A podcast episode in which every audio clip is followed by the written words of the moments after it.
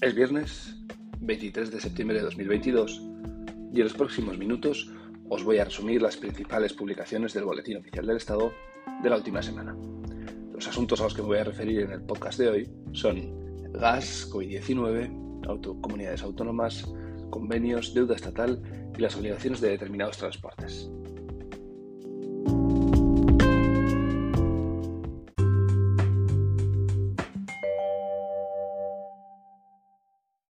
Respecto al gas, con la finalidad de que la subida de los precios de este suministro afecte lo menos posible a los ciudadanos, se publica una modificación del IVA en las facturas del mismo.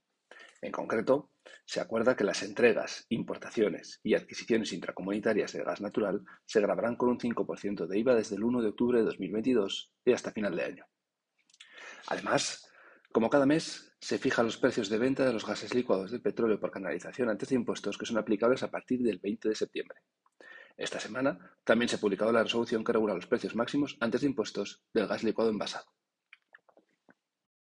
En cuanto a COVID-19, esta semana se siguen publicando la relajación de las restricciones para entrar a España.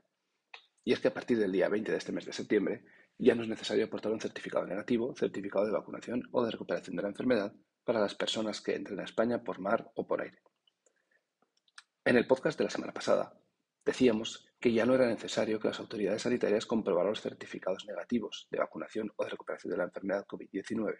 Pues bien, esta semana se publica que ya no será necesario siquiera aportar los mismos para entrar en España. En cuanto a las publicaciones que afectan a comunidades autónomas, esta semana hay que resaltar dos.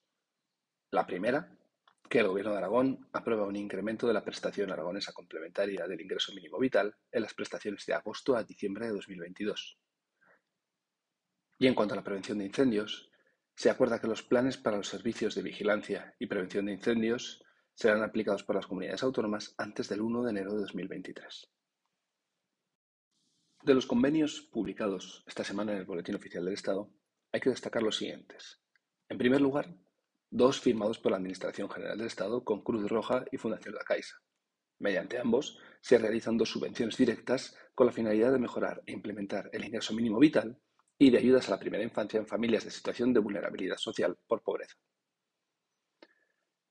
El otro convenio al que hacemos referencia está relacionado con la cultura y se publica el que ha firmado el Instituto de Cinematografía con la Federación de Cines y la Federación de Distribuidores Cinematográficos para la organización de la decimonovena edición de la Fiesta del Cine, que se celebrará los próximos 3, 4, 5 y 6 de octubre.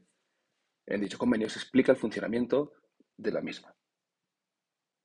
En relación con los transportes, se publica esta semana que determinados transportes no tienen obligación de instalar y usar el tacógrafo ni de cumplir los tiempos de conducción y descanso.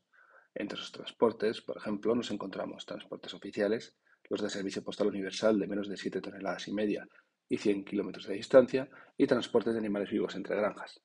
Para más detalle, os recomiendo que consultéis el enlace del Boletín Oficial del Estado y podáis revisar toda la lista de transportes están exentos de instalar y usar el tacógrafo o de cumplir los tiempos de conducción y descanso. En cuanto a otras publicaciones a las que merece la pena hacer referencia, están aquellas relacionadas con las asociaciones en las que se declaran de utilidad pública diversas asociaciones estatales y autonómicas, también una relacionada con la deuda estatal, ya que se ha publicado el resultado de la subasta de bonos y obligaciones del Estado a 3 y 5 años, celebrada el pasado 15 de septiembre, y como siempre, se ha publicado el tipo de cambio del euro,